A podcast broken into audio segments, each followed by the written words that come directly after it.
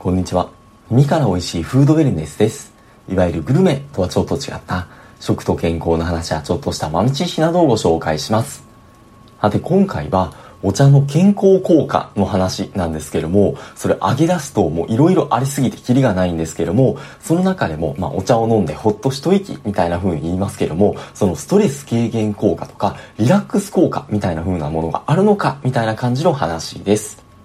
なんて日本人にとって古くから親しんできたこのお茶なんですけども、歴史上有名なエピソードとしては、戦国武将、例えば、秀吉と千利休の関係とか、あとは織田信長とか、まあいろんな人も含めて、いろんな戦国武将が、まあその茶の湯、お茶を楽しんだエピソードとかっていうのがよく言われたりしています。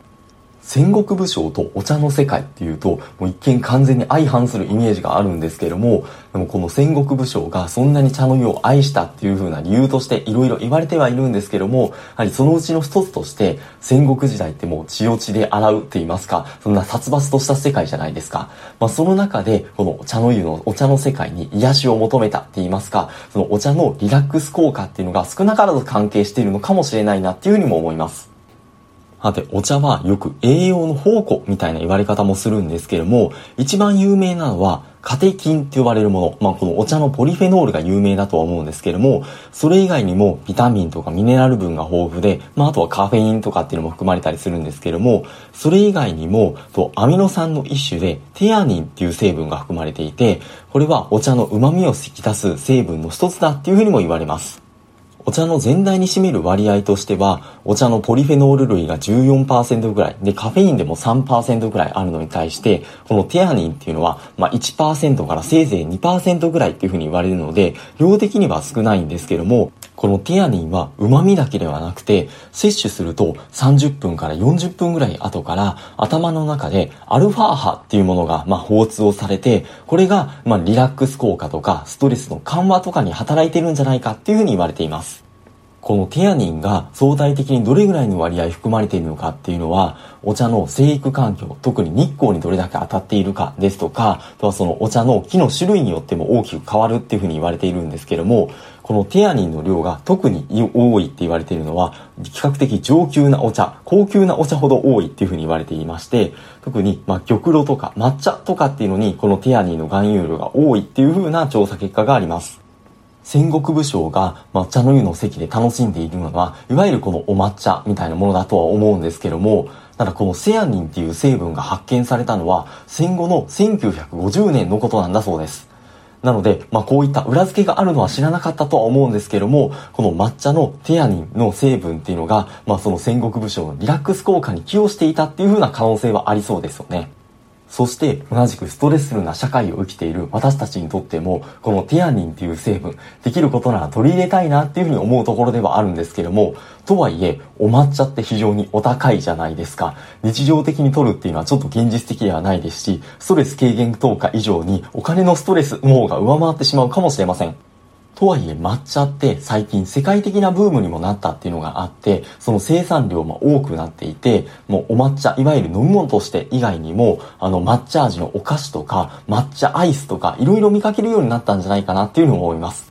どうしても飲み物のお抹茶って敷居が高いイメージがあるので、こういった抹茶のお菓子とか抹茶アイスの方が手軽に取り入れそうな感じがしていいんじゃないかっていう風な感じはするんですけども、とは言っても抹茶と一言に言ってもその品質と言いますかレベル感はピンキリで、そのテアニンの相対的な含有量っていうのも飲み物として飲む抹茶の中でも結構差があるっていう風にも言われています。ちなみに抹茶の厳密な定義っていうのは、お茶の栽培中に日光を遮る期間があること。まあ、これは日光に当たることで、テアニンという成分が分解されてカテキンに変わっていくからってところなんですけども、あと茶葉を揉まずに作ること。とは、のま、石臼で引いて粉末にしたものっていうのが条件としてあるんですけども、この厳密な定義に即した抹茶は数年前のデータなんですけども、年間で約1300トンほどっていうふうに言われているんですけども、でも統計上は年間の抹茶生産量は約4000トンだっていうふうに言われています。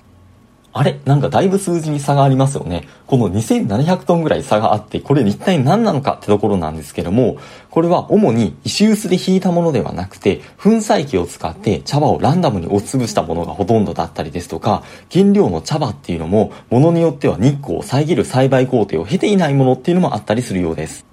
こう言って作られたお茶は、加工用抹茶とか食品用抹茶っていう風に厳密には呼ばれて、まあ、これらを使って抹茶アイスとか、まあ、抹茶チョコレートとか、もろもろ抹茶っていう名前をついた商品になっていくわけなんですけども、これらの加工用抹茶は、いわゆる飲用の抹茶と比べると渋みとかが強くて、実際そのまま飲むのはちょっと難しいみたいなんですけども、ただ砂糖とかと組み合わせると美味しくいただけるねっていう風なもので、要は含まれる成分が、いわゆる飲用の高級なお抹茶とはまた違うみたいです。まあ、それプラス砂糖とかも色々含まれてるのがあるので、お抹茶の味を楽しむっていう意味ではいいとは思うんですけども、抹茶の健康効果を期待して食べたりするものっていうのとはまたちょっと違うみたいです。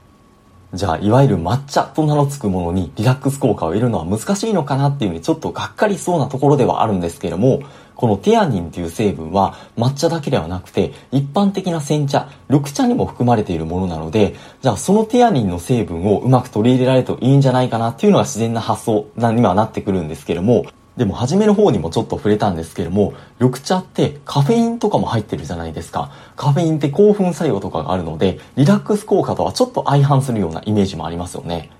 で、実際に緑茶にはカフェインとか、あのカテキン、カテキンの中でもガレート型カテキンと呼ばれるエピガロガテキンガレートとかって呼ばれるものとかっていうのが、このテアニンの成分を阻害するっていうふうにも言われていて、もちろんこれらの成分は悪者ではなくて、むしろ健康効果、期待されているものではあるんですけども、ただその中でもテアニンのリラックス効果、ストレス軽減作用を期待するっていう意味では、ちょっと飲み方に工夫が必要なようです。じゃあどんな工夫が必要なのかっていうところなんですけども、これはお茶の入れ方、とりわけ温度に深く関係しているっていうふうにも言われていまして、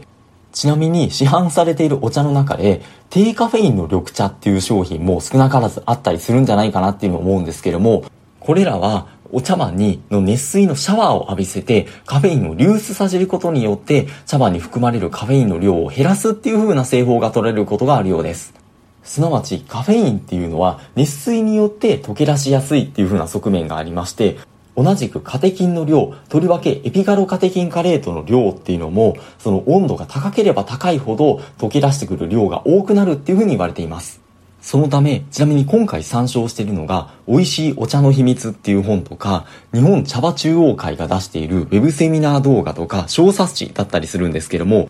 そこでストレス軽減とかリラックス効果っていう観点で提唱されているのが、その逆を行く水出しの緑茶でして、特に常温の水とかっていうよりも、冷蔵庫でしばらく冷やしたりですとか、氷水を使ったりする方がより良いみたいなんですけども、カフェインとかエピガロカテキンカレートの溶出量を減らして、相対的にテアニンの効果を高めようっていうのが、この水出し緑茶の狙いのようです。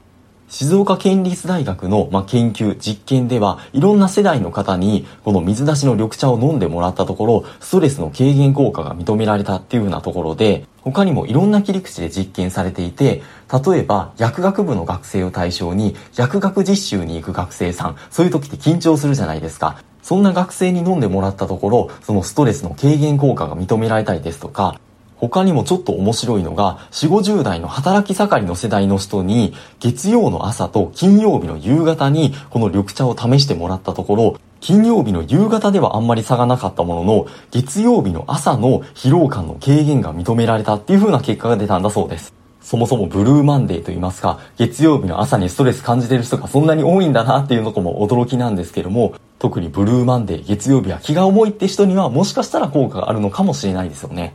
それ以外にも、特に高齢、ご高齢の方ってお茶、緑茶を飲む頻度って多いと思うんですけども、ただ、年を取れば取るほど、まあ、あの、眠りが浅くなる、特に朝起きる時間が早くなったりするとかっていうふうに言われたりしますよね。朝弱い自分にはちょっと羨ましいなと思うんですけども、それはそれで深刻な問題なんですが、この水出しの緑茶っていうのは、そもそもカフェインの含有量が少ないっていうのがあるので、普通の緑茶と比べて、その早期覚醒っていうのが軽減されたっていう風な研究もあったりします。はて今回はいわゆる一般的によく言われるカテキンではなくて、そのテアニンっていう比較的マイナーな成分にフォーカスをした話なんですけども、いわゆる高級なお抹茶とかがいいっていうのはそれはそうだとは思うんですけども、なるべくお金をかけずにリーズナブルに取り入れられるっていう意味では面白いんじゃないかなと思いまして、よろしければご参考いただければっていうふうなところです。緑茶って普段からお飲みになりますでしょうか？うまく取り入れながら引き続き素敵なフードネンスライフをお過ごしください。本日もありがとうございました。